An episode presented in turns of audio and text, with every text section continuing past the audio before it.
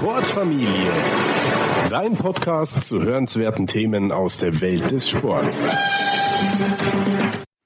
Es ist wieder Zeit für eine neue Folge der Sportfamilie. Heute begrüße ich Jörg Birkel bei mir. Ja, ich grüße dich auch, Max. Herzlichen Dank für die Einladung. Sehr gerne. Und wir wollen heute ein Schwerpunktthema setzen, und zwar bei dem Training von erwachsenen Sportlern, vielleicht auch gar nicht ja, Profisportlern, sondern es dreht sich eher um Amateursportler oder sagen wir es so, Freizeitsportler. Ich habe ja selber schon Erfahrung mit dir gemacht beim Schwimmtraining, äh, was wir zusammen hier auf Mallorca ja. gemacht haben und habe da auch schon viel gelernt und ist eins deiner Steckenpferde, sag ich mal, dass der erwachsenen Sportlern oder Freizeitsportlern wie mir weiterhilft in verschiedenen Sportarten, kommen wir natürlich auch noch drauf, aber vielleicht magst du dich am Anfang vorstellen, wie bist du quasi zu dem geworden, was du heute bist? Vielleicht kannst du uns da einen ganz kurzen Abriss geben und dann gehen wir da vertieft drauf ein. Oh, wie bin ich der geworden? Das ist eine lange Geschichte. Hast du so viel Zeit? Vielleicht die. Willst du den, den Kurzabriss, was äh, mein, mein Lebenslauf äh, ausmacht oder was wirklich passiert ist? Ich starte erstmal, ja, das ist natürlich, oh, das ist eine schwierige Frage. Für mich auch den Kurzabriss und später das, was wirklich passiert ist. Nee, ich, ich denke, du wirst da eine ganz gute Auswahl treffen. Ja, dann fange ich erstmal mit den formellen Dingen an. Also Sport ist ähm, ist auf jeden Fall was, was mich mein ganzes Leben lang begleitet hat, was ich immer gerne gemacht habe. Äh, natürlich in der Schule, in Vereinen, habe viele Sachen ausprobiert.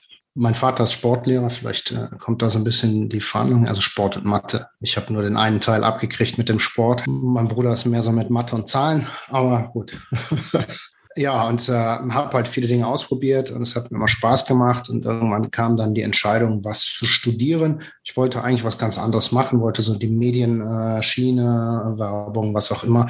Äh, habe da aber nicht so richtig gewusst, was man eigentlich machen kann. Also ich war in der Schule sehr orientierungslos. Ich wusste einfach, was mir Spaß macht, war Sport, Biologie zum Beispiel.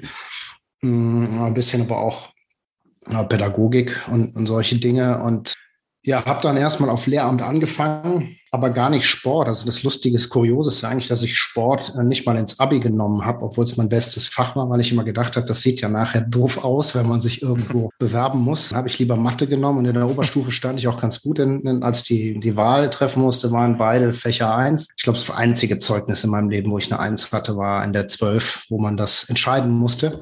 Ja, aber ein guter ein Zeitpunkt um für die besten Noten, oder? Ja, stimmt.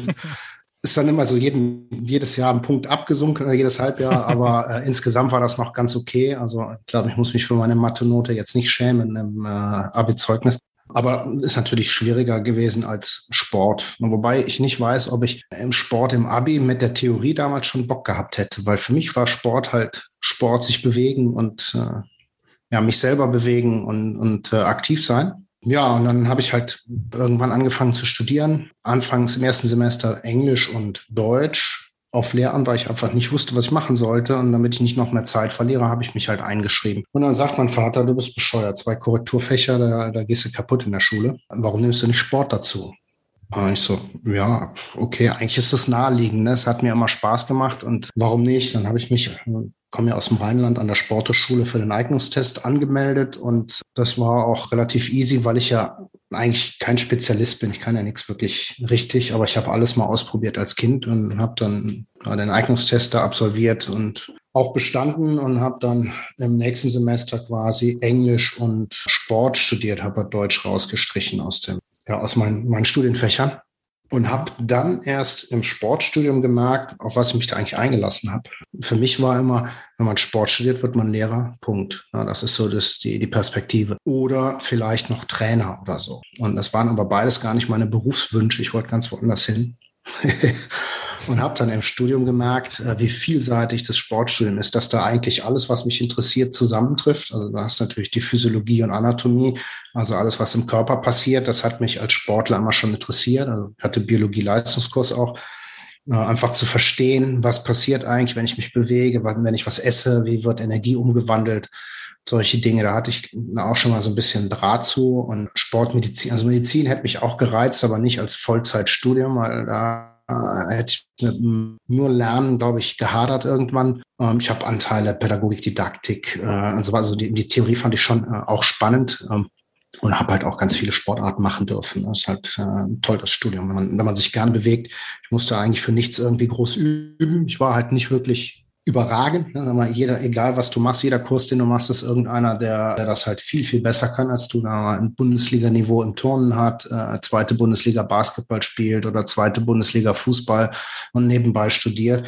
Und äh, du bist halt vielleicht dann ganz gut, aber auch nicht mehr, ne? aber auch nicht schlecht. Es gab halt ganz viele, wenn du jetzt einen Basketballer nimmst, das ist ja auch immer ein spannendes Thema mit der Eignungsprüfung, der kann halt überragend Basketball spielen, ist dann vielleicht fast zwei Meter groß und äh, wenn der sich am Hochreck befindet, dann äh, kriegt er halt Probleme mit der Koordination. Ne? Also die, diese super Leute, die in einer Disziplin ganz toll waren, konnten halt viele andere Sachen nicht und mussten das alles immer trainieren und üben, um überhaupt die Prüfungen zu schaffen. Und für mich war das immer so, ja, cool, ich gehe dahin, habe ich Bock drauf, habe ich als Kind schon mal gemacht, war eine Auffrischung. Ich konnte das ganz gut, habe alle Prüfungen ohne Probleme geschafft, aber war halt nicht wirklich einer der Besten. So ist, so ist das halt in, in diesem Studium. Im Endeffekt habe ich gemerkt, äh, dass mein Profil das ist, was die gesucht haben. Also ich bin der geborene Sportstudent gewesen sozusagen. Du hast jetzt gerade den Sporteignungstest erwähnt. Hältst du das noch für zeitgemäß, wie der durchgeführt wird? Also, dass diese Spezialisten dann dazu aufgefordert werden. Das von dir gebrachte Beispiel ist ja ganz passend. Also der Basketballer, der jetzt einfach sich an der Reckstange abmühen muss, hat das seine Berechtigung nach wie vor, so wie es durchgeführt wird? Oh, das ist eine ganz schwierige Frage, weil das Studium hat sich ja verändert. Ne? Also durch die Einführung von Bachelor- und Masterstudiengängen haben die da, glaube ich, ganz schön äh, viel verändert an der Sporthochschule. Und die bilden ja jetzt auch teilweise Fachidioten aus, sag ich mal. Ne? Also mein Studium war ja noch so humanistisch angelegt, dass man halt möglichst breit ausgebildet wird, sowohl was die Sportarten angeht, weil ja, ich habe irgendwann auf Diplom gewechselt. Also ich habe ja gar keinen, bin kein, bin ich auf Lehramt gegangen mehr, sondern habe alles nachher gecancelt, habe nur noch Sport gemacht so am, am Rande. Und ich bin Diplom-Sportwissenschaftler, einer der wenigen. Früher war der Studiengang Sportlehrer oder Diplom-Sportlehrer. Der Diplom-Sportlehrer war mit sieben Semestern Regelstudienzeit, aber eigentlich gar nicht akademisch voll anerkannt, weil da fehlte ein Semester, um, um mal mindestens auf acht Semester Regelstudienzeit zu kommen. Dann hat man den aufgewertet, hat die neue Prüfungsordnung Diplom-Sportwissenschaftler eingeführt. Da habe ich dann reingewechselt in die Sportordnung. Die war dann schon ein bisschen weniger auf Lehramt. Man hat zwar im Grundstudium die ganzen Sportarten gemacht, aber das Hauptstudium war bei mir halt Medien und Kommunikation Richtung Sportjournalismus. Das, das was mich eigentlich ja, mehr interessiert hat äh, während des Studiums schon. Ähm, trotzdem fand ich halt gut, man muss ja, wenn man Journalist werden will, ist halt schön, wenn man dann über Kommunikationstechniken und, äh, und Mediengeschichte und so, so ein Zeugs halt äh, sich weiterbildet und Stilformen kennenlernt. Aber es ist halt alles Handwerk. Und am Ende muss man als Journalist ja überlegen, über was will ich eigentlich schreiben. Und ich will ja nicht über Kommunikation schreiben, sondern über irgendein Thema wie Sport zum Beispiel. Also ich muss verstehen, wie Fußball funktioniert, Strategie, Taktik und jetzt als Beispiel nur. Wenn ich da ein Fußballspiel mir angucke, muss ich halt verstehen, was auf dem Platz passiert. Das ist eigentlich das, warum ich glaube, dass man für, für das, was ich studiert habe und machen wollte, das genau richtig war, weil ich habe halt die Sportpraxis gehabt, um zu verstehen, wie funktioniert der Sport und nachher halt auch die Möglichkeit zu haben, sich Themen zu erarbeiten. Ich habe jetzt nicht Fußball gemacht, das hat mich zwar zum Zugucken früher interessiert, aber ich wollte eigentlich nicht im Stadion sitzen, sondern ich wollte, wollte ein, Sportjournalist sein, der halt auch aktiv Sachen ausprobiert, damit man weiß, worüber man äh, schreibt. Und äh, habe dann mich auf die Themen Ernährung, Gesundheit, Training äh, im Prinzip spezialisiert und habe dann auch viel ausprobiert. Das für mich war mein eigener Sport nachher Recherche. Ne, wenn ich jetzt im Fitnessstudio trainiert habe, verschiedene Fitnesstrends, die es gab, einfach mal ausprobiert. Wie fühlt sich das an? Welche Effekte kann man da erzielen, wenn man das über einen längeren Zeitraum macht? Welche Rolle spielt die Ernährung dabei? Da war ich auch, ich glaube, relativ früh. Also ich habe in meiner Anfangszeit als Sportjournalist äh, Interviews geführt, auch mit äh, erfolgreichen Sportlern anderer Disziplinen, Weltmeister, Olympiasieger und so weiter.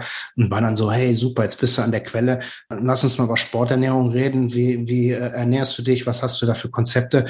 Und die so, äh, ja, Nutella-Brot, keine Ahnung, äh, Hamburger, das, wo ich Bock drauf habe, ich brauche halt Energie, wo dann für mich hat sich da ein Abgrund aufgetan, ne, weil das durch die, ich habe lange Fitnesstraining auch gemacht, auch früher Fitnesstrainer natürlich, im, Fitnesssport dreht sich alles um Ernährung, weil sonst kannst du deine Ziele nicht erreichen. Ich kann, kann nicht abnehmen, äh, wenn ich irgendwie die ganze Zeit bei McDonalds esse und, und mache dann zweimal eine halbe Stunde Sport oder so und erwarte da Wunder. Und dementsprechend dachte ich im Spitzensport, Olympia, Medaillengewinner, die äh, müssen ja richtig Ahnung haben, sonst geht das nicht. Doch, das geht, offensichtlich. Und da ist in den letzten Jahren aber auch viel passiert, dass auch im Profifußball ja. langsam Ernährungsberater und Köche Einzug halten. Das war, als ich mit dem Studium fertig war, noch nicht so. Also da war ich, glaube ich, meiner Zeit etwas voraus durch, durch dieses mit Fitness, also nicht allen, die Fit for Fun Redakteure und so, die haben natürlich auch sich damit beschäftigt. Aber äh, vielen Sportlern. Also das war schon krass irgendwie. Auch da kam ja Low Carb im Fitnessbereich auf. Und dann habe ich irgendwann äh, den, den Sprung gemacht in den Ausdauersport und da war halt noch Kohlenhydrate über alles. Ne? Und mittlerweile mhm. wird eben auch, ja, um den Fettstoffwechsel zu trainieren, äh, auch mal, ich sage jetzt mal, nüchtern Training, vereinfacht gesagt, gemacht. Ähm, also und auch teilweise mit weniger Kohlenhydraten, je nachdem, was man trainiert. Das ist dann heute komplexer. Ein Fitnesssportler, der braucht seine, seine Ernährung, um abzunehmen. Da ist ja immer das Ziel, irgendwie seinen, seinen Körper irgendwie ja zu formen, wie man, wenn man da, was einem da gefällt. Und wenn man da äh, ja für sein Training äh, drumherum einfach die Ernährung äh, Kohlenhydrat reduziert, weil man dann äh, leichter abnimmt oder besser seine Form halten kann, dann ist das völlig in Ordnung. Aber da kommt jetzt in dem Wettkampfsport, den ich dann später äh, gemacht habe, im Triathlon eben dazu, dass, dass das zwar schön ist, wenn man schick aussieht, aber wenn man den Wettkampf ohne Kohlenhydrate macht, funktioniert das eben doch nicht. Ne? Also man braucht eben beides und muss dann wissen, wann esse ich weniger, wann esse ich mehr Kohlenhydrate und so weiter. Ne? Und das ist, bin ein bisschen abgetrieben jetzt. Äh, weiß nicht, ob das deine Frage beantwortet. Ist interessant und ich finde, zwei Sachen stechen bei dir total heraus, die ja auch später, die du so, sozusagen auch zum Beruf gemacht hast. Natürlich diese journalistische Linse, dass du auch gerne den Sachen auf den Grund gehst und dann auch, ja, so eine Art Forscher bist, aber auch, dass du Allrounder bist. Ja, das finde ich eigentlich sehr erstrebenswert. Also ich wäre der von dir angesprochene Spezialist mit dem Tennis. Ähm, bei dir war das immer schon auf breiteren Füßen, was sich ja auch dann später eigentlich so fortgesetzt hat, dadurch, dass du ja Triathlet dann geworden bist, auch Triathleten trainiert trainierst, da kommen wir auch noch zu, wo ja auch ähm, natürlich drei Disziplinen gefordert sind, drei sehr, sehr unterschiedliche Disziplinen. Aber ich wollte noch mal wissen, wie das journalistische Interesse, wo das in dein Leben kam. Du hast ja auch viele Bücher geschrieben. Also ähm, habe ich dich da richtig zusammengefasst mit diesen zwei Interessen und wie waren dann die ersten Gehversuche und wo hast du gemerkt, aha, das ist ja total dein Ding? Also ich glaube, jetzt kommen wir ein bisschen weg vom Sport, wenn dich das nicht stört. Nein. Das ist, glaube ich, bei mir sehr, sehr, also mein ganzes, mein ganzer Lebenslauf ist eigentlich wenig stringent. Also ich hatte nie den Plan, wo ich hin will. Das habe ich immer bewundert bei Mitschülern, die wussten immer, ich will mal in die Bank, ich will Zahnarzt werden, ich was auch immer. Also sie hatten immer ganz klare Vorstellungen, haben darauf hingearbeitet, haben ihre Karriere gemacht. Ob die alle damit glücklich geworden sind, ist eine ganz andere Geschichte. Ich habe ja im Fitnessstudio ja. später auch Leute kennengelernt, da war die Perspektive 10, 15 Jahre weiter, die äh, zwar viel Geld verdienen, aber irgendwie dick geworden sind, unzufrieden und äh, Mobbing und weiß ich nicht. Na, also das, das Karriere und, und zu glauben, dass man als Jugendlicher weiß, wo, wo die Reise hingehen soll und ich werde werd das, mag bei dem einen funktionieren, bei dem anderen nicht. Bei mir ja. war es halt, ich wusste eigentlich gar nicht, wo die Reise hingeht. Ne? Ähm, was mich, wenn ich zurückschaue, immer äh, interessiert, war schon, Journalismus fand ich faszinierend, vielleicht, weil ich, wenn du so, so ja, auch Comics liest als kleiner Junge. Ne? Äh, Spider-Man war im, im Nebenberuf Fotograf oder in seinem Beruf. Ne? Er ist ja, nicht Superheld von Beruf. Dann Kent Clark, äh, Superman war Journalist. Ja, also es gibt viele, viele Fernsehsender, wo, wo Journalisten irgendwie eine Rolle spielen und es hat mich immer irgendwo interessiert und ich fand das, fand das spannend ohne wirklich zu wissen, was ein Journalist eigentlich macht, ne? außer irgendwie äh, Sachen auf den Grund gehen. Man, investigativ sind sowieso die wenigsten, aber so dieses Berufsbild Journalist fand ich schon immer irgendwie interessant, aber das war eigentlich nie so präsent, dass das ein Berufswunsch war. Ja. Dazu kommt jetzt, dass ich mein ganzes Leben in der Schulzeit und auch in der Universität, wo ich mich zurückerinnere, mit Schreibblockaden zu tun hatte. Also ich habe mir das gar nicht zugetraut, Journalist zu werden. Schon in der Grundschule hatte ich Schwierigkeiten. Das ist mir aber Jahre später erst wieder eingefallen oder meine Mutter hat es mir erzählt, wenn ich Aufsätze oder Sachen schreiben musste für die Schule, das fiel mir so schwer, da hat sie mir irgendwann ein Tonband ins Zimmer gestellt. Meine Eltern waren beide Lehrer, merkt man dann vielleicht ein bisschen gerade. und sagt, mal, du kannst so toll erzählen, sprich das doch aufs Tonband und dann hinterher schreibst du, was du da erzählt hast, einfach auf. Also die hat mir Hilfen gegeben, wie ich irgendwie mit diesen Schreibblockaden umgehe. Ähm, das habe ich irgendwann verdrängt, äh, da habe ich mal drüber nachgedacht bis dann in der Universität das Thema wieder aufkam, wo sich das, das Leben ändert. Man hat nicht mehr Klausuren macht, einfach nur, sondern wo dann halt Referate dazukommen und wo ja, Hausarbeiten und nachher natürlich auch eine Diplomarbeit anstand. Und äh, das Lustige ist halt, dass ich dann gedacht habe, okay, Richtung Medien fände ich schon super, aber Schreiben ist nicht mein Ding, ich will zum Fernsehen. habe dann ein Praktikum in der Fernsehnachrichtenagentur gemacht und habe festgestellt, die Redakteure schreiben den ganzen Tag. Man muss ja erstmal aufschreiben, was man nachher in die Kamera erzählt oder auch off der Kamera halt als Nachrichtentext macht. Also ich komme um das Schreiben irgendwie nicht drum herum. Das war erstmal so ein Moment, wo ich sage, okay, äh, da muss, das muss ich erstmal sacken lassen. Habe das aber trotzdem erstmal weiter vor mir geschoben und habe halt versucht, Seminare und äh, Kurse zu vermeiden, wo man schriftliche Arbeiten am Ende verfassen musste, weil das war für mich 20 Seiten schreiben, oh Gott. Das ist mir auch sehr gut geglückt. Also ich habe in meinem ganzen Studium, früher konnte man die Kurse wählen, ne? da hat man ein riesen Vorlesungsverzeichnis mit tausend Sachen, muss dann überlegen, wie will ich mein Studium zusammenbauen, was interessiert mich und habe mal geguckt, was ist die Abschlussbedingung und habe geschafft, das ganze Studium ohne Hausarbeit durchzukommen. Ich habe immer nur Referate oder Klausuren gemacht.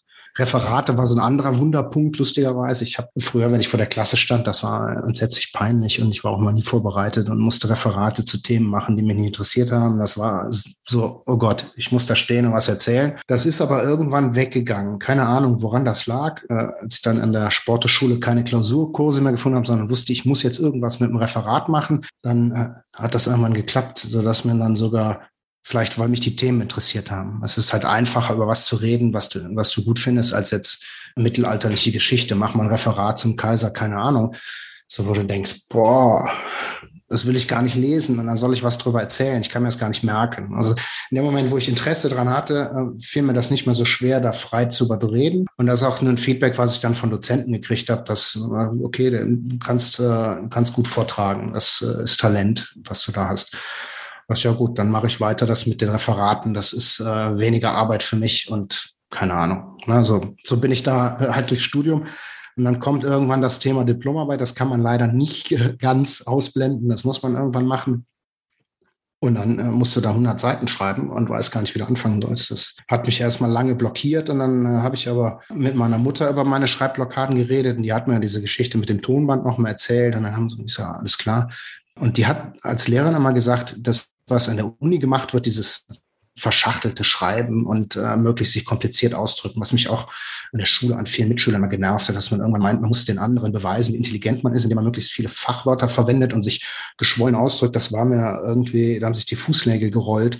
Sag ich, das kann, das kann es nicht sein. Auch im Journalismus sagt, du musst eine gute Schreibe haben, dann, das ist Voraussetzung, wenn du Journalist bist. Ja, ja, aber wie? Wer hat das und warum und wo kommt das her? Und dann habe ich mir Bücher gekauft, die sich mit dem Thema Schreiben, Lernen beschäftigen. Im äh, amerikanisch-angelsächsischen äh, Bereich ist das schon seit äh, Jahrzehnten so, dass man sagt, das ist ein Handwerk, es gibt für alles Regeln. Hier ist ein, ein Kurs für, du machst deine Uni-Schreibkurse. Hier, so lernst du wissenschaftliches Schreiben, äh, so baust du das auf und so, und das musst du beachten. Es gibt äh, Kurse, wie man äh, Romane schreibt, wie man Drehbücher schreibt, wie man journalistische Texte schreibt, Stilformen, die, die bestimmten Regeln folgen. Und damit habe ich mich dann selber beschäftigt, habe äh, Bücher gelesen und habe dann irgendwann äh, gesagt, okay, ich schaffe das. Habe dann meine Diplomarbeit angefangen und habe die dann, ich glaube, in zwei Wochen runtergeschrieben. Das war, also. wo auch immer der Flow dann herkam. Habe dann 1,7 äh, bekommen, also auch, glaube ich, die beste Note, die ich je für eine schriftliche Arbeit gekriegt habe. Selbstvertrauensboost es, ja, es war, es war auf jeden Fall, war auf jeden Fall super zu merken, äh, dass es geht. Und ich habe mich da auch bestätigt gefühlt in, in meiner Sicht, die ich hatte, dass, dass dieses in, in Deutschland sehr häufig, ja, man kann schreiben oder nicht oder weiß ich nicht, äh, halt blöd ist. Du merkst halt auch dann, äh, wenn du später im Berufsleben bist, irgendwie, dass, dass eigentlich alle schreiben müssen. Ob du eine E-Mail an einen Kollegen schreiben musst, ob du mal eine Zusammenfassung, ja. ein Protokoll. Also jeder Berufstätige, der äh, irgendwie in einem, in einem Bürojob tätig ist, der kommt da gar nicht drum rum, schreiben zu müssen. Es fängt mit dem Bewerbungsschreiben an, mit dem Lebenslauf und so weiter. Ich habe dann relativ schnell nach der Schule über einen Kontakt beim, beim Hochschulteam im Arbeitsamt äh, die Möglichkeit bekommen, äh, Schreibs Seminare anzubieten, weil das, was ich mir selber erarbeitet habe und gelernt habe und auch als Journalist dann nachher geschrieben habe, habe ich dann äh, versucht, anderen mitzugeben, zu sagen, hey, Das ist eigentlich gar nicht so schwierig. Es gibt da Regeln, wie man spannender schreibt, wie man Aufmerksamkeit erregt und so weiter. Das kann man, kann man sich äh, bearbeiten. Das war am Anfang halt journalistisches Schreiben. Später war das dann, wie schreibe ich Bewerbungen kreativ oder, also ich habe ganz viele Sachen zum Thema Schreiben dann auch gemacht, äh, lustigerweise. Ich glaube einfach, weil die Voraussetzung gut ist, wenn man selber damit so Schwierigkeiten hatte und das überwindet, dass man das einfach natürlich aus einer anderen Perspektive erzählen kann, als jemand, der gar nicht weiß, wo man Schwierigkeiten hat. Ne? Wenn du schon in einer ganzen Schule immer die besten Geschichten geschrieben hast, dann äh, kennst du das vielleicht gar nicht, dass das äh, manchen Leuten Schwierigkeiten machen kann. Mhm. Und ja, letztendlich ist das, ist das so ein bisschen ein wegweisendes Ding gewesen im Journalismus, dass ich einfach ja gesagt habe, das, du, du kannst alles äh, erreichen, du musst halt äh, das strukturiert angehen und musst, äh, musst halt schauen, wie, wie sind die Regeln, musst das üben und trainieren. Ja, und dann habe ich irgendwann Bücher geschrieben sogar. Ne? Also klar am Anfang mit, mit Kollegen zusammen, habe nicht alles immer alleine geschrieben, sondern hatte da äh, Kollegen, die mitgearbeitet äh, haben. Aber muss man auch erstmal alles irgendwie zu Papier bringen. Du hast auch was sehr, ähm, mir sehr Sympathisches gesagt mit diesen Schachtelsätzen und extra kompliziert. Ich glaube, das ist auch so eine deutsche Eigen, Eigenart, sage ich mal. Und du ja. hast auch diesen Vergleich gezogen zum angelsächsischen Bereich, der mir halt viel, viel sympathischer in diesem Zusammenhang ist. Es ist einfach viel mehr Handwerk und Handwerk kann man lernen. Und äh, das hat bei mir dann auch einfach brutal viel verändert. Ja, dieses Studium, dieses Selbststudium von englischen, von amerikanischen Autoren, die halt einfach da eine ganz, ganz andere Sprache reinbringen. Und ich glaube, diese Unterschiede, die gibt's bis heute. Also es ist nach wie vor, glaube ich, in Deutschland aus meiner Sicht, also andere mögen mir da widersprechen, aber ein falscher Fokus auf zu verdrehte intellektuelle Sprache bei Themen, wo man lockere Sprache brauchen könnte, um halt mehr Leute zu gewinnen für das Thema oder vielleicht auch Jugendliche zu begeistern. Ich glaube, das ist halt vor allem bei den Geisteswissenschaften äh, verbreitet, weil die im, im intellektuellen Konkurrenzkampf mit Naturwissenschaften halt immer um Anerkennung buhlen. In Naturwissenschaften kann ich halt sagen, weiß ich, physikalisches Gesetz, Schwerkraft, äh, eine, eine, Kugel fällt mit 9,81, was auch immer, Meter pro Sekunde. Das ist einfach ein Naturgesetz, das ist Physik und dann kann ich errechnen, wenn die aufprallt, was passiert und so weiter. Das ist halt, da kann ich nicht viel interpretieren. Naturwissenschaftliche Gesetze sind Gesetze, bis einer mal irgendwann was anderes beweisen kann. Aber solange gelten die und man kann die in Versuchen immer wieder darstellen. Und das, das ist halt, ist halt so.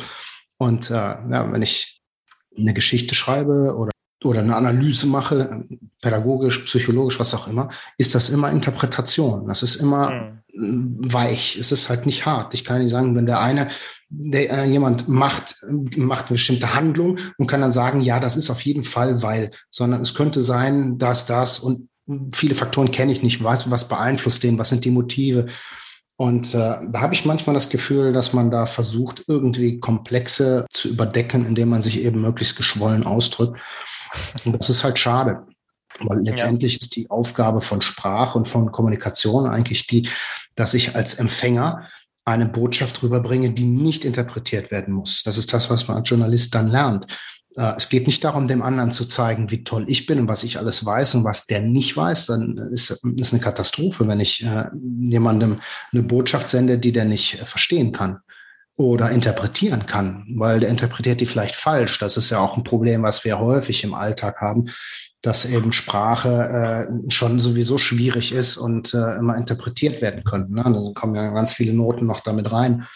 Letztendlich ist es aber so, schreib, wie man es spricht, also drück dich einfach aus äh, damit der andere äh, versteht, was du willst und nicht, äh, das ist nicht die Aufgabe des anderen, meine wirren Gedanken zu entzerren. So, zumindest nicht, wenn ich professioneller Kommunikator bin. Also als Journalist äh, kann ich wenn ich eine Nachricht aufnehme, da ist, äh, da ist ein Mord passiert, da hat, äh, da hat Person A auf Person B geschossen, dann muss ich das auch so, so schreiben äh, und erzählen, wie, wie die Geschichte war und nicht äh, irgendwie Interpretationsspielraum lassen. Und, und das, das geht halt im Journalismus nicht. Und das wünsche ich ja. mir halt, dass das mehr passiert. Es gibt auch gute Leute, also wenn, wenn das einer jetzt den Podcast hört und sich mit Schreiben beschäftigen will, äh, Wolf Schneider, eine Koryphäe in der Journalistenausbildung, der hat äh, ganz tolle Bücher geschrieben lohnt sich auch als Nicht-Journalist, äh, wenn man sich damit beschäftigen möchte.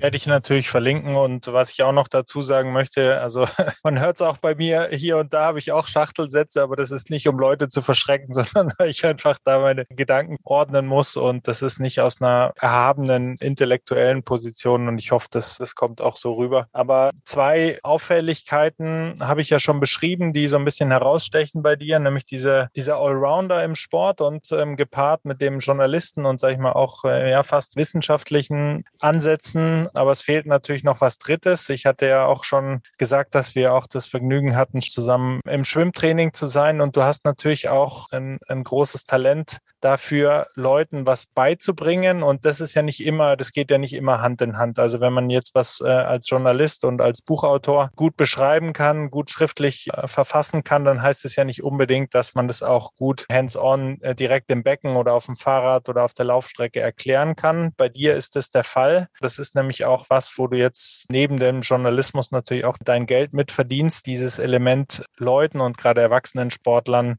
erwachsene Sportler zu verbessern. Wo kommt das in dein Leben? Wie ist es dann ineinander übergegangen von der journalistischen Seite auf die Seite der Erwachsenenfortbildung im weitesten Sinne jetzt im, im sportlichen Zusammenhang? Ja, im Endeffekt bin ich aus dem Journalismus wieder in die Trainertätigkeit. Also ich habe im Studium mal als Fitnesstrainer gearbeitet, weil sich das natürlich anbietet. Ob ich dann guter Trainer war, weiß ich nicht. Ich habe halt versucht, jedem irgendwie mein ganzes Wissen dann äh, irgendwie mitzugeben, der bei mir einen Fitnessplan bekommen hat. Und ich habe da wahrscheinlich übertrieben, aber äh, ist das manchmal. Muss halt dann auch reifen und äh, hm. dazu lernen. Aber äh, letztendlich ja, also mich, mich interessiert halt immer das Warum und Wieso, also wie funktioniert das? Und äh, mich hat immer interessiert, das auch auszuprobieren. Und eine Sache, die ich bei den Schreibseminaren ja schon erzählt habe, also das, das was, was man vielleicht nicht so gut kann, sich beibringen und den Lernprozess durchmachen. Das habe ich halt im Schwimmen oder äh, ja, auch Schwimmen ist natürlich das äh, Vorrangige, wo die, die meisten halt irgendwie Unterstützung brauchen. Das habe ich im Schwimmen halt auch durchgelaufen. Also ich bin kein klassischer Leistungsschwimmer gewesen oder im Schwimmverein, obwohl aber ein guter Schwimmer.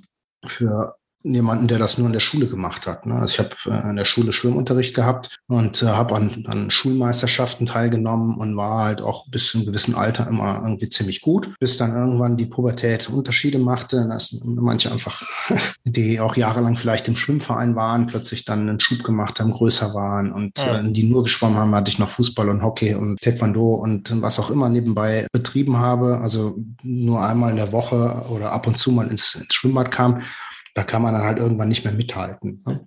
Aber ich glaube, es war okay. Ähm, habe dann an der Sporteschule meine Schwimmkurse gemacht. Da bin ich auch ganz gut durchgekommen, aber das ist halt eine Schwimmtechnik, die ich gelernt habe, die war eigentlich ja vielleicht im Grundstudium noch up to date, aber als ich im Hauptstudium war und als ich die, die, die Uni verlassen habe, äh, war es eigentlich nicht mehr up to date. Also ich habe noch sowas wie S-Form, S-förmiges Ziehen, äh, was vom Schlüsselloch beim Kraulen gelernt zum Beispiel. Und äh, 2000 bei den Olympischen Spielen hat ja Ian Thorpe, ein Australier, dominiert. Der hatte schon eine andere äh, Schwimmtechnik. Ist jetzt sehr detailliert, da will ich gar nicht äh, genau darauf eingehen, aber der hat halt ein anderes Zugmuster gehabt und äh, dementsprechend, als ich dann irgendwann mit Triathlon angefangen habe und wieder mehr schwimmen wollte, habe ich mir einen Schwimmtrainer gesucht und habe dann gemerkt, was ich eigentlich alles falsch mache und das sind die Fehlerbilder, die ich heute bei meinen Athleten wiedersehe. Also alles, was ich meinen Athleten heute sage, oh, das ist noch nicht gut und da kannst du was, habe ich alles selber falsch gemacht.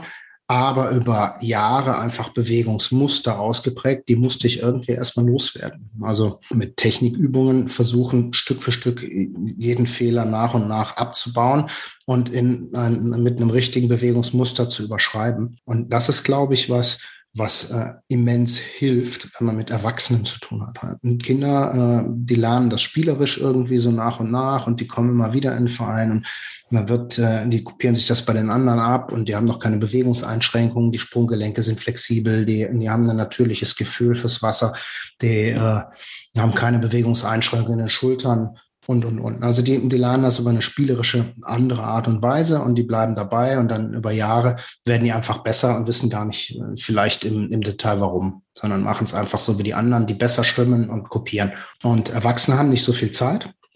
da ständig schwimmen zu gehen. Ähm, das sind meistens Triathleten, die dann zu mir kommen, die halt im Alter zwischen 30 und 45 auf die Idee kommen, ich könnte jetzt mal Triathlon machen, ähm, kann aber nicht kraulen. Das ist übrigens auch einer der Gründe, warum nicht mehr Leute Triathlon machen, weil viele einfach Angst haben mit dem Schwimmen und dem Kraulen. Dabei kann man das eben lernen, aber man muss dann eben mit diesen, sag mal, Schreibtischtätern, die dann ähm, im Erwachsenenalter sich mit dem Kraulen beschäftigen, wissen, wie man denen erklärt, was eigentlich passiert mit dem Körpermasse. Also ich glaube, der erste Ebene ist immer Verständnis.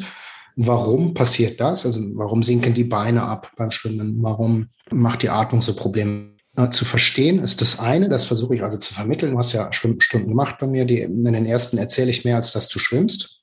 Trotzdem hast du hoffe ich jedenfalls, kann das bestätigen, äh, einen, einen, Fortschritt erzielt und, und auch gemerkt, dass sich was äh, positiv verändert. Das ist eine super Mischung bei dir. Also wie gesagt, das Verständnis erstmal und dann aber auch, du kannst es auch in einfachen Worten und auch mit einer metaphorischen Sprache erklären. Und das ist, glaube ich, eine große Stärke von dir. Ja, vielen Dank schon mal dafür. das ist nicht einstudiert. genau, also, aber das ist halt das, das, was ich, was ich mache. Also ich versuche halt zu erklären, damit im Kopf meiner Athleten ein Bild entsteht, dass sie wissen, okay, was will der eigentlich von mir? Also wo ist mein, mein Problem? Es gibt natürlich meistens eine ganze Menge Baustellen, aber man muss die halt nach und nach abbauen. Man kann jetzt hingehen und sagen, pass auf, du hast die folgenden sechs Fehler, das machst du, da, da, da, und dann ist der Athlet äh, völlig überfordert, weil der kann gar nicht so viele Sachen gleichzeitig im Gehirn verarbeiten oder sich darauf konzentrieren. Und ich gucke halt, was ist das Erste, was wir machen müssen. Das ist meistens die Wasserlage. Also dass viele einfach, äh, ja, die hängen halt wie ein Sack im Wasser, sag ich mal. Ne, die Beine, die Beine sinken ab, der Oberkörper äh, treibt oben auf. Und äh, damit produziert man halt immens viel Wasserwiderstand. Also der erste Schritt ist zu verstehen, dass man mit dem Körper flach aufs Wasser muss und so weiter. So flacher man auf dem Wasser liegt, desto weniger Wasserwiderstand produziert man. Und da Wasser eine Dichte hat, die äh, über 800 Mal höher ist als die von Luft, macht das halt immens viel aus. Ja, wenn ich ein bisschen Wasserwiderstand, also mehr Stirnfläche habe, äh, bremst mich das ungemein und äh, alles, was ich an Energie aufwende, um den Wasserwiderstand zu überwinden, das, äh, das potenziert sich halt, umso schlechter ich im Wasser liege. Ja. Und das ist immer der erste Schritt, das zu verstehen, was passiert im Wasser, welche Kräfte wirken ein, warum sinken die Beine ab, warum, äh, wie, wie kann ich das verhindern oder dagegen arbeiten, mit möglichst wenig Aufwand erstmal besser ins Wasser reinzukommen. Das ist immer das Erste. Dann muss man verstehen, wie erzeuge ich Vortrieb im Wasser, was passiert, äh, wenn ich die Arme durchs Wasser bewege, wenn ich die Beine bewege, wie kann ich da effizienter werden. Und äh, als letztes dann halt das alles zusammenbauen und, und äh, sich auch mit der Atmung beschäftigen. Ja. Ohne Sauerstoff kann man halt nicht besonders lange schwimmen. Deswegen äh, muss man halt ab und zu mal den Kopf aus dem Wasser nehmen. Beim Kraulen ist man ja mit dem Gesicht im Wasser. Das heißt, man muss irgendwie ja eine, eine Drehbewegung zur Seite haben, dass man eben Luft bekommt und alles, was man mit dem Kopf macht, Drehbewegungen, die äh, führen halt dazu, dass die mühsam erarbeitete Wasserlage wieder auseinanderfällt. Und äh, ja, das, das ist halt so dann der Schritt am, am Ende. Wie kriegt man eine, eine Atmung hin, die möglichst wenig stört?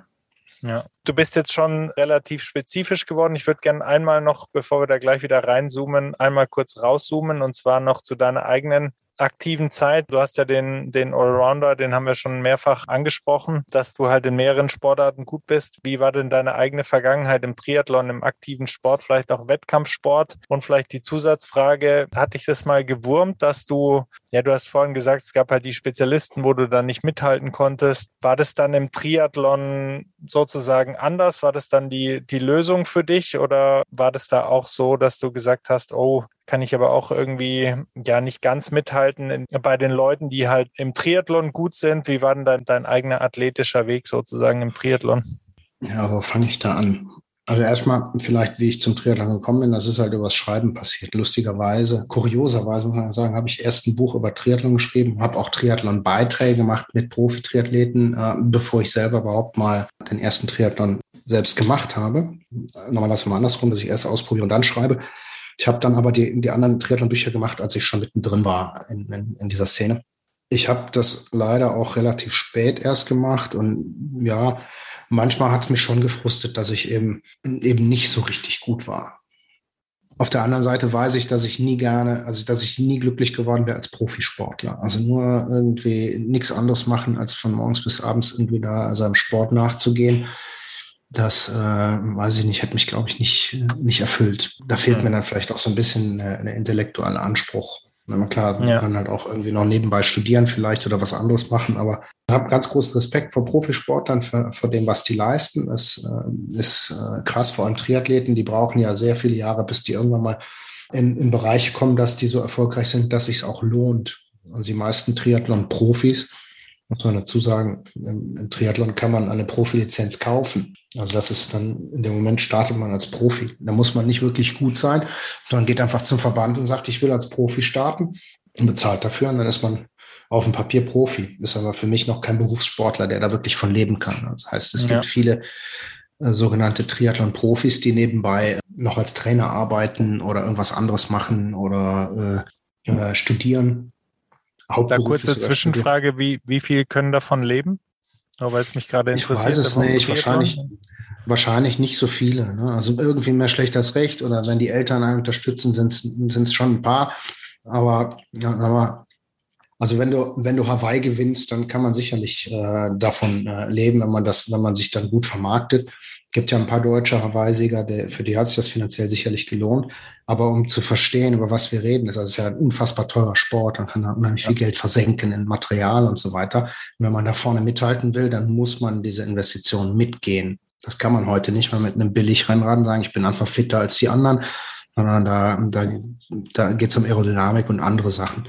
So, und wenn man Hawaii gewinnt, der Gewinner kriegt 100.000 Dollar.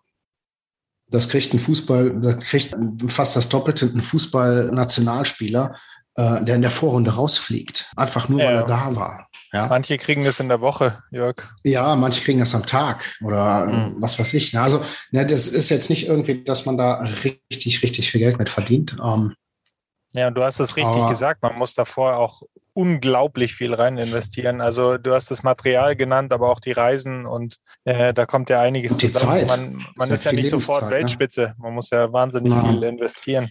Die, und, äh, die, die Hawaii-Sieger sind auch eher so 30 Jahre aufwärts. Ich glaube, Fares al-Sultan war mit 26, also mit unter 30 auf jeden Fall einer der jüngsten. Fares al-Sultan ist ein deutscher Triathlet, auch wenn der ja. Name anders klingt, äh, aus Bayern. Also einer der wenigen unter, der unter 30, die mir jetzt einfallen, aber seit, seit Jahren sind die eher so 30 und aufwärts.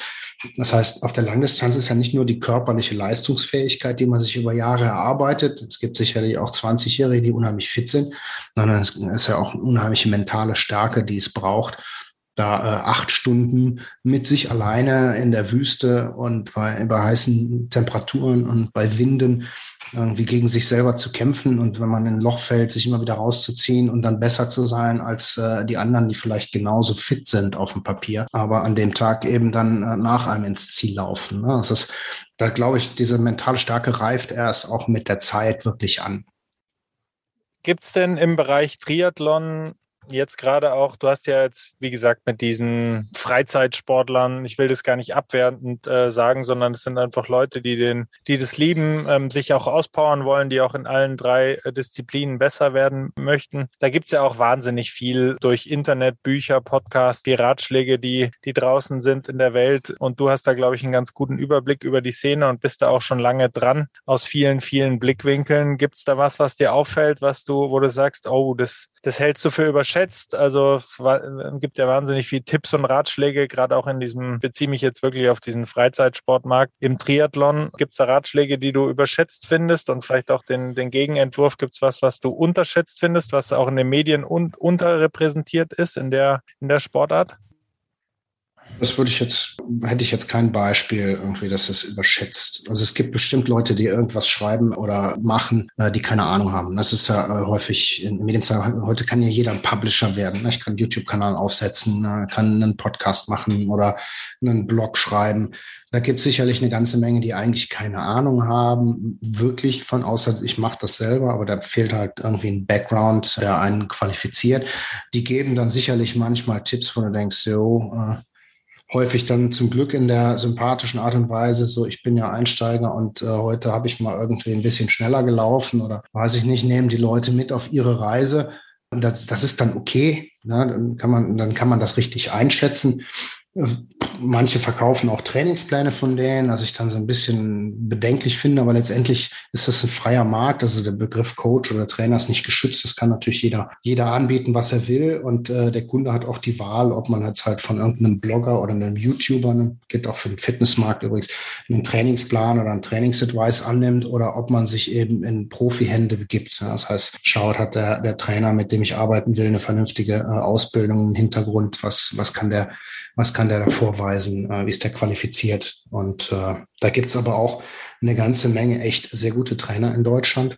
Natürlich ganz oben, im Moment glaube ich, der erfolgreichste Trainer im Austauschsport ist Dan Lorang. Ist eigentlich Luxemburger, hat aber auch äh, in Deutschland gearbeitet und gelebt, äh, in Saarbrücken den, den Triathlon-Stützpunkt gemacht und der trainiert halt auch ein paar deutsche Athleten mit Anna Haug und Jan Frodeno, die aktuellen Hawaii-Sieger ja, ein deutsches äh, Profi-Radteam und äh, auch noch viele andere Athleten mittlerweile. Also klar, wir haben ganz oben an der Spitze tolle Athleten, die sehr erfolgreich waren in den letzten Jahren. Wir haben tolle Trainer, die die dahin gebracht haben. Und wir haben eine ganze Menge Experten, die, die ein unfassbares Know-how haben mittlerweile. Also in den letzten 20 Jahren oder letzten 10 Jahren hat sich wahnsinnig viel getan, dass wir viel besser verstehen, was passiert im Körper unter Belastung, welche Stoffwechselvorgänge passieren da, welche laufen da ab, wie wirkt Training.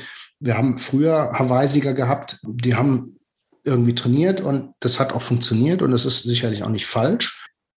Die haben aber Sachen aus den falschen Annahmen gemacht. Also die haben, oder haben wir die, die haben zum Beispiel bestimmte Dinge, man hat gesagt, hier, ich fahre den Berg hoch und dann kriege ich mehr Kraft in den Beinen, weil man ja mehr Widerstand überwinden muss. Das ist halt anstrengend, den Berg hochzufahren. So, das Training haben die früher gemacht, das macht man heute auch noch, aber heute reden wir nicht mehr von Kraft- oder Kraftausdauertraining, weil wir wissen, das hat eigentlich mit Krafttraining nichts zu tun. Das ist zwar anstrengender, ähm, aber man, man steuert halt bestimmte Muskelfasern an und hat einen bestimmten Trainingseffekt, der erklärt, warum man mit dieser Trainingsmethode erfolgreich ist. Also man hat früher Dinge ausprobiert und die haben irgendwie funktioniert, also hat man mehr davon gemacht. Heute kann ich dir erklären, warum das damals funktioniert hat und ob das heute noch sinnvoll ist und wie du das in dein Training einbaust. Und das als Beispiel, wie sich die Sportwissenschaft weiterentwickelt hat, dass wir eben besser verstehen, was passiert. Wir verstehen noch nicht alles. Ja. Es gibt immer noch genug Mysterien im Körper, die wir nicht entschlüsselt haben, aber wir sind halt viel, viel weiter. Auch Aerodynamik und Materialforschung, das ist äh, unfassbar, was da heute möglich ist. Und das macht, glaube ich, auch den Reiz für viele aus, dass es halt ein Mix aus verschiedenen Sportarten ist. Das heißt, in jeder Sportart kann man sich irgendwie verbessern. Man hat natürlich mhm. technisch im Schwimmen eine ganze Menge, wo man dran arbeiten kann, äh, Laufstil und, und Sachen, äh, Radfahren wo man halt auch, also das ist eine tolle ähm, Disziplin, wo man viel rumkommt, wie man viel sieht. Ja. Aber du hast halt auf, auf, der anderen Seite auch die technische Komponente. Du kannst beim Schwimmen mit dem Neoprenanzug irgendwie Zeit sparen, weil es ist halt wie so ein Ganzkörper-Schwimmflügel, den du dir anziehst, der dich eben in die perfekte Wasserlage hieft und äh, da musst du dann nicht mehr so viel dran arbeiten. Das heißt, umso schlechter du eigentlich sonst schwimmst, desto mehr profitierst du davon. Du kannst dir ein, ein aerodynamisches Rad holen und die Bekleidung, Helme und so. Also ganz viele Dinge haben Einfluss darauf, wie schnell du mit der Leistungsfähigkeit bist, die du äh, aufs Pedal bekommst. Und äh, das ist, glaube ich, der Mix, der viele einfach so anspricht. Also der Kampf gegen sich selber, Grenzen ausloten, aber eben auch immer weiter auch äh, ja diese, diese Detailarbeit mit Material und sowas jetzt äh, geschätzt, Jörg, dass du auch sagst, bei den oder bei den überschätzten, noch zu den überschätzten Ratschlägen, dass halt, wie gesagt, diese angesprochene Materialschlacht, also vielleicht kannst du dazu noch was sagen. Ich glaube, als Anfänger, dass man sich da vielleicht das ein bisschen überschätzt, oder hätte ich als kompletter Laie gesagt, kann sein, dass du auch, dass ich da falsch liege, dass man sagt, hey, man investiert dann Vermögen rein und ist da erst am Anfang. Also ich glaube, da, da geht es noch nicht um die, äh, darum, die letzten Hundertstel rauszuholen mit noch einem besseren Rad oder noch einem teuren Neo Neoprenanzug. Das ist schon eine ganz, ganz schöne Industrie, oder? Die da im Hintergrund das ist eine, am Werk ist. Eine ganz schöne Industrie auf jeden Fall. Ähm, und weil die so innovativ ist, äh, kommt auch viel Entwicklung aus dem Triathlon, äh, der sich später dann vielleicht auch im Radsport dann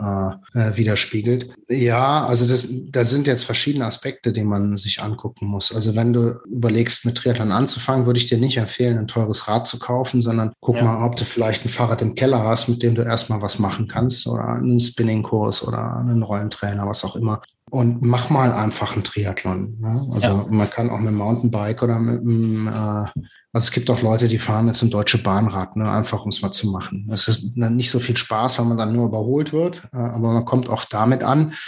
Aber sagen wir jetzt, so ein Fitnessrad hat, äh, das reicht erstmal. Ne? Wichtig ist mal ausprobieren, merken, wenn man äh, sich ein bisschen vorbereitet, dass das kein Hexenwerk ist. Also das Triathlon kann ja wirklich jeder gesunde Mensch machen. Wenn man so ein, wir reden nicht vom Ironman Hawaii. Ja, auch das ist vielleicht für, für viele äh, wäre das möglich, aber das ist natürlich ein ganz anderer Weg, sondern Triathlon fängt ja bei einer Volksdistanz an. Du schwimmst du 500 Meter, fährst 20 Kilometer Rad und, und musst fünf Kilometer laufen am Schluss. Das ist eine Distanz, das kann jeder schaffen. So. Und dafür braucht man eben kein Hightech-Fahrrad mit, keine Ahnung, äh, der, der ganzen Investitionen. Und da geht es darum, ausprobieren, Spaß haben. Und wenn man daran Spaß hat, dann macht man im nächsten Jahr nochmal und vielleicht auch mal eine längere Distanz. Und dann äh, entscheidet sich eben, ob man da reinwächst oder nicht. Eigentlich, wenn man das erste Mal die Finishline äh, überschreitet, äh, dann entweder ist man dann infiziert, das ist so ist bei den meisten so, die die Triathlon machen. Die wenigsten haken das in der Bucketlist ab und sagen, mache ich nicht mehr, sondern die meisten sind dann erst richtig äh, verfangen. Und dann fängt es an mit den Investitionen, äh, dass man eben Zeugs kauft und äh, nein, es ist leider, leider nicht überschätzt, sondern äh, das bringt schon eine ganze Menge. Also ähm, viele, viele Dinge, die man, wenn man das die richtigen Sachen kauft, können einen deutlich schneller machen. Mhm. Aber man muss natürlich trainieren. Also es ist jetzt nicht wie ein E-Bike, wenn ich mir jetzt irgendwie, ich, ich habe ganze, das ganze Jahr kein Fahrrad trainiert und äh, kaufe mir dann irgendwie einen, einen äh, 10.000 Euro Fahrrad mit allem Pipapo und glaube dann, dass ich irgendwie eine schnelle Radzeit hinbekomme. Das funktioniert halt nicht. Ne? Also die, die Leistung muss ich immer erstmal selber bringen. Also den Motor muss ich trainieren äh, über, über eine gewisse Zeit, damit der Leistung äh, abliefert, damit die PS da sind. Aber das ist halt wie mit einem Rennwagen oder einem LKW. Ne? Wenn ich, wenn ich jetzt äh, 500 PS in einem LKW habe, dann fährt der trotzdem nicht besonders schnell, weil äh, der hat halt einen massiven Windwiderstand, äh, viel Stirnfläche. Wenn ich 500 PS in einen äh, windschnittigen Rennwagen mit einem niedrigen CW-Wert reinpacke, äh, dann fährt er halt sauschnell. Und so ist das mit dem Material auch. Ne? Also erstmal den Motor trainieren und dann äh, kann man mit dem Material viel einsparen. Genauso habe ich es gemeint, Jörg, dass es halt ähm, vielleicht dann für den blutigen Anfänger noch überschätzt ist. Der muss sich wahrscheinlich noch keinen 10.000 Euro Rad kaufen. Genau. Sondern da geht es um, ja, erstmal zu schauen, auch äh, ob, ob das einem Spaß macht. Das ist übrigens nicht auf Triathlon bezogen, nur, sondern das sieht man ja sehr oft. In, ähm, ich komme aus dem Tennis, da sieht man das auch, dass die Leute da wahnsinnig teures Equipment sich holen, Schläger, die besten Schuhe und so. Und ja, wo man denkt, ja, das ist jetzt einfach übertrieben. Aber das sind vielleicht auch im Triathlon auch einfach oft gut situierte Leute, die das dann natürlich auch ja, denen das dann auch ähm, wert sich, ist und ähm, sich das einfach kann, ne? ihr, ihr Hobby ist, ja. Das heißt aber nicht, dass es, dass es jetzt nur Leuten zugänglich ist, die Sportart, glaube ich. Das sind ja alles Sportarten, die jeder kann eigentlich in der Regel in Deutschland und wo man auch freien Zugang drauf hat und oder relativ günstigen Zugang. Das, das ist ja das Schöne auch gerade daran, ja. Du bist ja eigentlich prädestiniert dafür, ähm, dich zu fragen. Also an dich treten ja bestimmt sehr, sehr viele Leute ran, egal ob du jetzt Einzelcoaching machst, natürlich äh, die Camps, dann aber auch über deinen YouTube-Kanal und die in den Medien, wo du auftrittst. Ähm, was sind da so die häufigsten Fragen, gerade auch von Triathlon, Freizeitsportlern? Wenn du das so in eine kleine Reihenfolge bringen müsstest?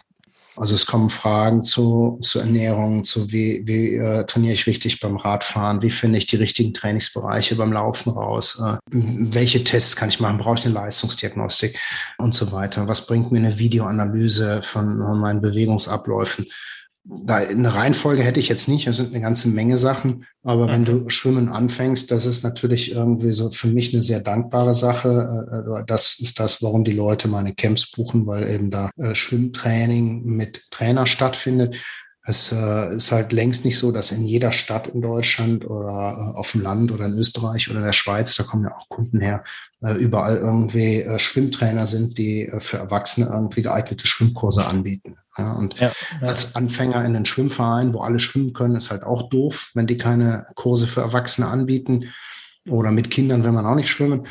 Äh, oder vielleicht gibt es auch keinen guten Schwimmtrainer in, in dem Ort, ähm, der auf einem aktuellen Stand ist oder das vermitteln kann. Keine Ahnung. Also äh, offensichtlich ist das so, weil immer wieder Leute fragen, wo kann ich einen Schwimmtrainer finden, der mir da weiterhilft oder die buchen halt ein Camp bei mir. Oder wenn sie eben nicht schaffen, nach Mallorca zu kommen, kannst du mal nach Deutschland, weil es mir zu teuer. Oder schafft das äh, aus zeitlichen oder wie auch immer Gründen nicht. Also das ist schon sicherlich ein Problem, das Schwimmen hinzukriegen.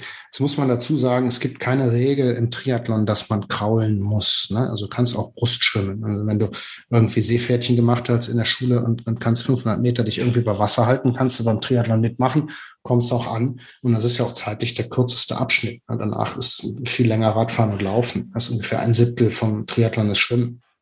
Ähm, aber ja, das beschäftigt eben äh, viele Leute, dass dann sagen, okay, jetzt habe ich das mal ein paar Mal mit Brustschwimmen gemacht und die anderen sind schneller, weil die kraulen, jetzt will ich das lernen und wie, wie gehe ich das Ganze an? Da gibt es natürlich eine ganze Menge Fragen, die sich dann immer wieder ergeben. Wenn ich Leute habe, die Triathlon ausprobieren wollen, denen biete ich im Frühjahr meinen Triathlon-Einsteiger-Camp an. Das läuft eine Woche. Und in dieser Woche kannst du alles ausprobieren und erfährst von mir alles, was du wissen musst, um in diesem Sport äh, deinen, deinen ersten Triathlon vernünftig zu finishen. Und ich würde davon absehen, irgendwelche Experten äh, einzubinden. Das ist irgendwas, was ich dadurch, dass ich nicht aus dem Sport komme, selber auch lernen musste. Als Journalist hatte ich eben Zugriff auf diese ganzen Experten und habe ja als Journalist angefangen, habe am Anfang über Triathlon geschrieben. Also ich habe selber trainiert und gemerkt, das klappt nicht. Frage ich nächstes Mal, wenn ich mit einem Olympiasieger äh, quatsche oder mit einem Weltmeister oder mit einem äh, anderen Profi, äh, wie kann ich mit der Situation, was kann ich da machen? Ne? Und habe vieles ausprobiert und vieles, was bei den Profis funktioniert, hat halt bei dem Körper von einem 35-Jährigen eben nicht unbedingt funktioniert. Das überlastet einen dann oder führt eben zu anderen Ergebnissen, als es beim Profi geklappt hat. Und ich wollte auch meinen ersten Triathlon, wo ich den als Projekt komplett begleitet habe, habe ich lange darüber geschrieben, jede Woche irgendwie, was mache ich gerade und mit, wem, mit welchen Themen beschäftige ich mich und wie gehe ich das an. Und ich brauchte halt einen Plan, damit, äh, damit ich irgendwie meinen eigenen Triathlon gut ins Ziel bringe. Ich ich muss gestehen, ich hatte eigentlich nicht wirklich Veranlagung für einen Ausdauersportler. Als ich mit Triathlon angefangen habe, habe ich, war ich überzeugt davon, dass ein intensives Krafttraining dreimal die Woche irgendwie besser ist als Außersport, weil es effizienter ist. Dreimal die Woche 30 Minuten hochintensiv Krafttraining machst, dann ähm, wirst du eine tolle Figur haben, bist fit und äh, nimmst nicht zu. Und das ist halt, effizienter geht's halt nicht. Ne?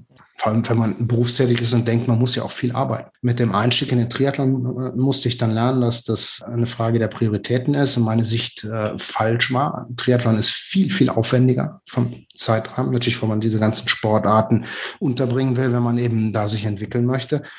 Und wenn man, wenn das wichtig ist, findet man die Zeit dafür. Also man baut dann irgendwie das äh, so in den Alltag ein, dass es funktioniert. Steht vielleicht auch mal um 6 Uhr auf zum Trainieren oder so, was ich als Fitnesssportler nicht gemacht hätte.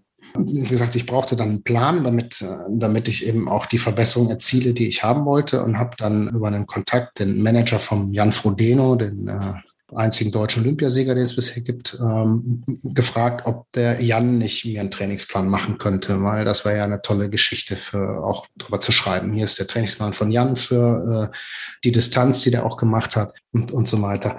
Und dann sagt er direkt, nö, das ist keine gute Idee. Der Jan hat keine Ahnung von Einsteigern. Frag seinen Trainer, der kommt aus dem Verbandswesen. Äh, das war der Bundestrainer zu dem Zeitpunkt. Der kennt sich halt auch mit Jugendarbeit und mit äh, Einsteigersachen besser aus. Und dann habe ich meinen ersten Trainingsplan quasi mit dem Roland Knoll, das war damals der Bundestrainer, zusammen erstellt. Und das war ein guter Hinweis, auf den hätte ich besser hätte ich mir besser gemerkt, sag ich mal, weil ich später natürlich auch Tipps von, von Profis wie Jan Frodeno angenommen habe, die bei mir aber dann manchmal ins Übertraining geführt haben. Es war einfach zu viel des Guten, weil mein Körper eben nicht der eines Profis war. Der trainiert acht Stunden am Tag oder fünf Stunden, keine Ahnung. Und den Rest der Zeit macht er, macht er zwei Stunden Mittagsschlaf, der hat einen Masseur, einen Physiotherapeuten, regelmäßig äh, Zeit zum Regenerieren, er legt die Füße hoch und du trainierst als Hobbysportler äh, irgendwie zwei Stunden am Tag und gehst dann ins Büro zum Regenerieren. Das ist halt keine Regenerierung, ne? keine Erholung. Man hast den ganzen Tag Stress an der Arbeit, Stress zu Hause und äh, der, der Sport verursacht zusätzlich Stress. Also man kann sich da ganz schön abschießen ne? und das kann auch sehr negative ja, Dimensionen abdriften, das Ganze. Und das ist lustigerweise auch das, warum ich heute äh, glaube, dass mein Buch für Einsteiger damals äh, gut gelungen ist, was ich geschrieben habe. Das war mein erstes Triathlon-Buch. Das habe ich ja geschrieben, bevor ich selber so drin war in, in, in dieser Blase. Wenn ich das heute schreiben würde, würde ich wahrscheinlich versauen, weil ich viel mehr von diesem Wissen, was ich jetzt habe, dann noch versuchen würde reinzubringen und das überfordert Einsteiger. Wir biegen so langsam auf die Zielgeraden ein. Gibt es denn bestimmte Bücher, sonstige Medien, zum Beispiel Dokus, Podcasts und Blogs, die du erwachsenen Freizeitsportlern empfehlen kannst? Natürlich kann natürlich aus dem Triathlon sein, muss nicht. Vielleicht auch Inhalte, die du selber gerne konsumierst. Also du hast ja selber einen tollen äh, YouTube-Kanal, das verlinke ich auch alles, aber vielleicht hast du noch weitere Tipps für Leute, die sich da so ein bisschen weiterbilden wollen und Inspiration holen wollen. Ja, ich glaube, da gibt es eine ganze, eine ganze Menge, was man sich da mittlerweile an Informationen äh, reinfahren kann. Also jetzt die, die Triathlon als äh, Zeitschrift ist, glaube ich, die größte äh, Fachzeitschrift für Triathlon in Europa. Sich anguckt, die haben ja auch äh, einen, guten Internetauftritt, wo man eine ganze Menge äh, ja, guter Informationen bekommt. Es gibt den Triathlon-Podcast von Marco äh, Sommer. Das, wenn man jetzt mal sich ein bisschen über den Tellerrand informieren möchte. Das eine ist ja immer, dass man ist sehr schnell in dieser Nerd-Welt, ne? dass man sich nur noch über CDA-Werte und Wattwerte und äh, Material und so unterhält. Und ja, das ist wirklich eine Blase, wo man sich dann auch, wenn man damit anfängt, irgendwann schnell dann einfindet und, und dann diesen Nerd-Talk hat. Und das ist schön, macht Spaß, ähm, aber ich finde es halt auch mal ganz schön, wenn einer mehr so die, die Menschen hinter den Personen beleuchtet. Deswegen finde ich den, den Triathlon-Podcast eigentlich ganz schön. Oder einfach ja, Gespräche auch teilweise mit den Stars geführt werden, wo es aber eigentlich mehr nicht um deren Training geht, sondern was macht den Mensch dahinter aus. Also was äh, finde ich spannend. Gibt es denn was, Jörg? Du hast ja dir wahnsinnig viel Wissen angehäuft, hast viele Menschen getroffen als Trainer, auch als Journalist, was du dir selbst, also deinem 20-jährigen Selbst mit dem Wissen von heute gerne zurufen würdest? Ich hätte gerne eine ganze Menge Sachen früher gewusst. Man dann immer denkt, okay, dann wäre meine Karriere anders gelaufen. Ich weiß aber dann im nächsten Moment nicht, ob das wirklich was ist, was erstrebenswert ist, weil das, was ich heute mache, der, der ich heute bin, bin ich, weil ich den Weg gegangen bin, den ich gegangen bin, die Fehler gemacht habe, die passiert sind, daraus gelernt oder nicht daraus gelernt habe. Und das alles macht halt das aus, was ich heute mache. Und deswegen weiß ich nicht, ob ich das nicht torpedieren würde, wenn ich irgendwie meinem 20-jährigen Selbst ein, ein Wissen geben könnte, was ich heute habe. Außer vielleicht, dass ich ihm gesagt hätte, Junge, äh, auch wenn du da am Anfang kein Geld für kriegst, YouTube ist ein Kanal, da solltest du ziemlich früh und auf Facebook und so äh, solltest du ziemlich früh irgendwie beruflich Gas geben. Ja, Facebook ist eine, Plattform, äh, ohne die gäbe es mein Unternehmen nicht. Klar, Google spielt auch eine, natürlich eine Rolle bei, bei der Suche, aber alles, was ich, was ich anbiete, man, ich habe äh, als Online-Journalist hauptsächlich gearbeitet. Das heißt, ich habe immer so ein bisschen auch Affinität zu den, den Online-Medien gehabt und wie man Content produziert. Hätte ich das alles als Werbung kaufen müssen, hätte jemand bezahlen müssen, der mein Marketing macht, meine Internetseite, meine Texte schreibt und mir bei diesem und jenem hilft, dann wird es meine Firma, glaube ich, nicht geben, weil das muss man ja alles erstmal reinholen, bevor man einen Pfennig verdient. Ja, und ich habe halt die Möglichkeit gehabt, alles selber zu gestalten und zu machen. Und das hat viel Geld gespart. Und ja, dank Google und Facebook äh, konnte ich das so aufbauen und bekannt machen, dass, äh, dass ich heute davon leben kann. Also das das würde ich sicherlich, und das habe ich zum Glück gemacht, äh, würde ich dir mitgeben. Aber ich glaube, YouTube habe ich lange nicht begriffen, was da eigentlich für ein Potenzial drin steckt. Ich habe mir gedacht, warum soll ich YouTube-Videos machen, wenn mir keiner dafür Geld bezahlt? ja, da gibt da gibt's gibt's aber auch ein Happy End sozusagen zu dem, was du am Anfang auch werden wolltest. Du hast ja gesagt, du wolltest zum Fernsehen und jetzt hast du ja quasi deinen eigenen Kanal, wenn man so will, wo du selber dich austoben kannst. Also das ist ja auch eigentlich eine schöne Sache in der heutigen Zeit. Nö, das ist, ist halt, ja, muss man halt langsam aufbauen und dann wächst das und ja, aber das ist ja was, wo ich auf jeden Fall in Zukunft etwas mehr Tätigkeit äh, drauf äh, setzen. Mhm. Das, mit dem ich Geld verdiene, ist natürlich weiter das Coaching und die Trainingslager, aber das Ding ist halt, Marketing darf man halt nicht verschlafen. Ne? Also es ist schön, wenn es mal eine Zeit lang gut läuft, aber es ist halt nicht selbstverständlich, dass wenn ich jetzt, wenn es jetzt gut funktioniert, dass es nächstes Jahr oder übernächstes Jahr noch genauso ist. Ja, dann muss man halt äh, am Ball bleiben. Ne? Man muss sich weiterbilden. Also das Stichwort lebenslange Lernen äh, fällt da sicherlich rein. Also ich lese immer noch viel Fachliteratur, immer wieder neue Sachen, neue Ansätze. Das ist halt das, wo man als Journalist dann nochmal wieder oder wenn man als Journalist gearbeitet hat, von profitiert, dass man einfach diese Neugierde hat und Lust hat, äh, sich zu informieren und einzulesen und das dann wiederum einbinden kann in, in die tägliche Arbeit, die man äh, mit dem Athleten macht. Gibt es denn da ein Buch, das du herausheben möchtest, das dir persönlich sehr, sehr viel gebracht hat?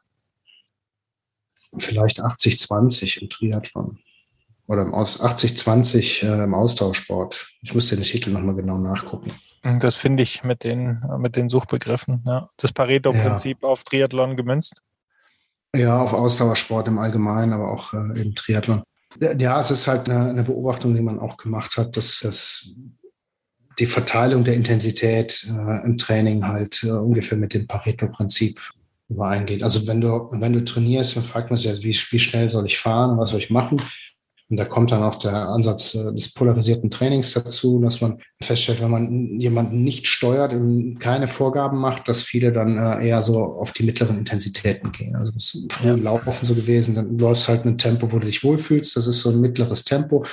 Das macht am Anfang auch erstmal fitter und schneller, weil wenn du nichts gemacht hast und fängst damit an, ist egal, was du machst, erstmal äh, bringt das Erfolge, aber irgendwann wirst du einen Plateau erreichen, wo es nicht weitergeht, weil immer dasselbe trainieren auch die falschen Reize setzt. Und wenn ja. du stattdessen polarisiert trainierst, also lange ruhige Sachen machst, um bestimmte Bereiche des Stoffwechsels zu triggern, das war zum Beispiel der Fettstoffwechsel, aber dafür kurze, intensive oder hochintensive äh, Trainings äh, einbindest, dann wirst du das Plateau vermeiden und dann wieder einen, einen Leistungsschub bekommen. Und äh, das ist das, was das so ein bisschen abbildet. Man sagt, maximal 20 Prozent der Trainingszeit in der Woche darf intensiv sein, teilweise sogar eher 10, äh, 10 zu 90. Also mhm. wenn du jetzt zehn Stunden trainierst, äh, dürfen davon ein bis zwei Stunden intensiv sein und äh, acht Stunden sollten halt äh, wirklich ruhiges, lockeres Tempo sein. Das ist so so das, was da ein bisschen hintersteckt, äh, aber auch wie man äh, den, den Trainingsplan über die Saison aufbaut. Da gibt's halt verschiedene Konzepte und Ideen. Und das ist ein, ein Konzept, was gut funktioniert, was ich ein bisschen übernommen, aber auch für mich abgewandelt habe, habe da mein eigenes Konzept daraus entwickelt, was halt für Berufstätige vor allem auch gut ist. Ne, das ist halt meine, meine Kunden, ob man die Freizeit-Hobbysportler nennt oder im Triathlon heißt es Age Cooper, also die jetzt nicht Profis sind, sondern in einer, in einer bestimmten Altersklasse eben antreten das sind halt berufstätige Menschen, die äh, ja, ja. ja, irgendwie gucken, wie viel Zeit kann ich mir rausschneiden aus meinem vollen Terminkalender, neben Familie vielleicht noch und Freunden und anderen Hobbys. Und ja, wenn man da ein Trainingskonzept hat, wo man das meiste aus der Zeit rausholt und äh, unnützes Training vermeidet, dann ist das natürlich viel wert. Ja, man könnte da über das ganze Thema, könnten wir wahrscheinlich noch vier, fünf, sechs Stunden sprechen. Das Thema Trainingspläne hast du jetzt kurz angerissen. Das ist auch noch sehr interessant, führt jetzt aber deutlich zu weit. Und du hast natürlich auch, ich will nur darauf hinweisen, dass man, ähm, das hast du ja auch schon selber gesagt, dass du da auch ausgewiesener Experte bist und dass man da auch Trainingspläne, ja, Unterstützung zu, zu Trainingsplänen von dir bekommen kann. Ich habe noch zwei abschließende Fragen. Die eine ist komplett im Reich der Fiktion. Und zwar bist du jetzt offiziell von mir ernannt der deutsche Sportminister und du hast ein unfassbar großes Budget und du hast auch die Macht, alles durchzusetzen, was du möchtest. Mich würde einfach interessieren, was du mit dieser imaginären Position quasi anstellen würdest. Also gäbe es was, wo du im deutschen Sport zuerst ansetzen würdest, wenn du wirklich Sachen voranbringen könntest? Ja, ich würde alles ändern.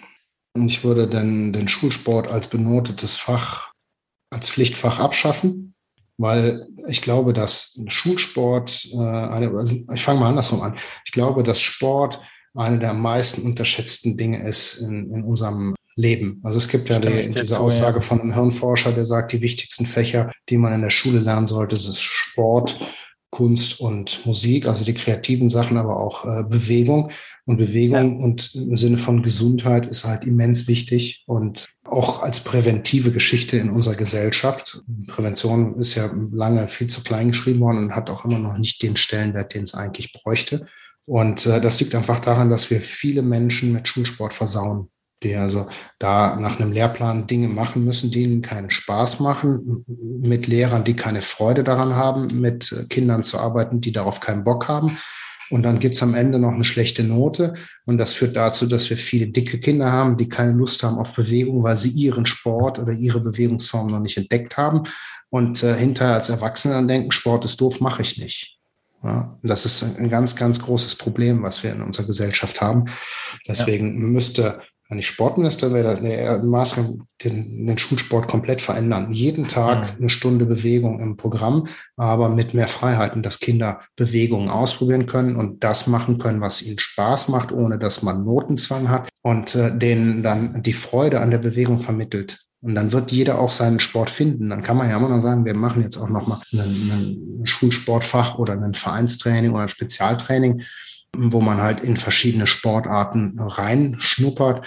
Aber diese, diese grundsätzliche Freude an Bewegung, die ein kleines Kind, ein Baby eigentlich hat, die geht ja manchmal im Schulsport eben verloren. Also das wäre, glaube ich, ein ganz, ganz, ganz entscheidender Hebel, wie man die Gesellschaft positiv verändern könnte. Hört, hört, da kann ich nur voll und ganz zustimmen. Abschließende Frage oder äh, mit der Bitte, dass du da die Leute dahin lotst, wo du sie gerne hättest. Wenn man mehr über dich kennenlernen möchte, wo findet man dich am besten? Wo wäre der beste Einstieg, um mit dir anzufangen, äh, sich Inhalte von dir anzuschauen? Gibt es vielleicht auch Events in den nächsten Wochen und Monaten, wo man dich auch persönlich kennenlernen kann? Vielleicht kannst du da einen kurzen Abriss geben. Ja, ähm, was du gar nicht erwähnt hast, eingangs, äh, ich lebe seit fast acht Jahren auf Mallorca. Und das mhm. ist im Rahmen meiner, meiner Tätigkeit, die ich heute mache, eben als Triathlon-Trainer zu arbeiten, ist das so passiert, dass ich eben ausgewandert bin, weil hier die Bedingungen ideal sind für Triathlon und für Radfahren. Ich habe eine Internetseite, jorge-sports.com geschrieben, jorge-sports.com. Wahrscheinlich wirst du es auch verlinken. Da habe ich meine Angebote drauf, ob es ein Coaching, Personal Training ist oder meine, meine Camp-Termine. Also alles, was ich anbiete, kann man da finden. Ähm, ansonsten ein bisschen aktueller ist halt meine Facebook-Seite. Auch Jorge Sports bei Facebook wird man sicherlich finden, relativ einfach. Da gibt's eigentlich fast täglich äh, Informationen rund um das Thema. Da verlinke ich auch meine aktuellen Videos äh, von meinem YouTube-Kanal. So, also das sind, glaube ich, die, die Kanäle, die am besten bei mir funktionieren, wo man halt sich auch ein Bild machen kann, was ich eigentlich treibe. Es gibt sicherlich Trainer, die Geheimnis aus ihren Konzepten machen und sagen, ich habe hier den Stein der Weisen und wenn man mit trainiert, dann äh, wirst du die und die Erfolge haben. Ich glaube, dass sie die alle mit Wasser kochen, egal wie, wie man sich positioniert und was man erzählt und ob man da Geheimniskrämerei macht oder nicht. Mein Ansatz ist ein anderer. Ich komme ja aus dem Journalismus. Ich bin immer der Meinung gewesen, umso mehr ich verrate von dem, was ich mache, desto eher überzeuge ich Leute, dass, dass ich Ahnung von dem habe, was ich äh, treibe und dass die meine Produkte dann äh, kaufen. Und dementsprechend habe ich von Anfang an, noch bevor das, bevor es den Begriff Content Marketing in meinem Bewusstsein gab, glaube ich, Content Marketing betrieben, weil ich schon immer das, was ich vorher gemacht habe, jetzt auf meinen eigenen Kanälen mache. Ich schreibe halt äh, redaktionelle Beiträge.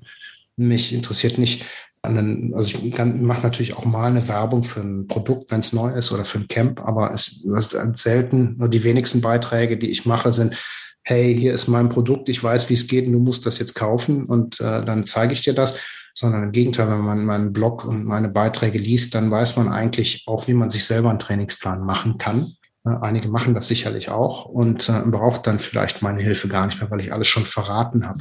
Und trotzdem, glaube ich, gibt es äh, genug Menschen, die eben äh, genau deshalb bei mir Training buchen. Sehr sympathisch. Ich glaube, dass es auch der richtige Ansatz ist. Ich habe dich ja selber schon in, in, Aktion erlebt, hatte ich ja jetzt schon gesagt, im Schwimmtraining. Das hat wirklich alles Hand und Fuß, macht Spaß, macht auch Spaß, deine digitalen Inhalte zu verfolgen. Und ja, kann mich nur ganz, ganz herzlich bedanken an der Stelle, Jörg, dass du dir die Zeit genommen hast und ähm, die Fragen beantwortet hast. Ja, ich äh, habe zu danken, äh, dass ich bei dir in deiner Show äh, Gast sein durfte. Ich äh, hoffe, dass das deine Zuhörer interessiert. War ja manchmal etwas off-topic vom Sport, aber du wolltest ja in die Tiefe gehen. Genau, das links und rechts abbiegen, das ist eigentlich da, wo das Salz in der Suppe ist. Insofern wunderbar. Also vielen, vielen Dank. Ja, klar, gerne. Die Sportfamilie. Dein Podcast zu hörenswerten Themen aus der Welt des Sports.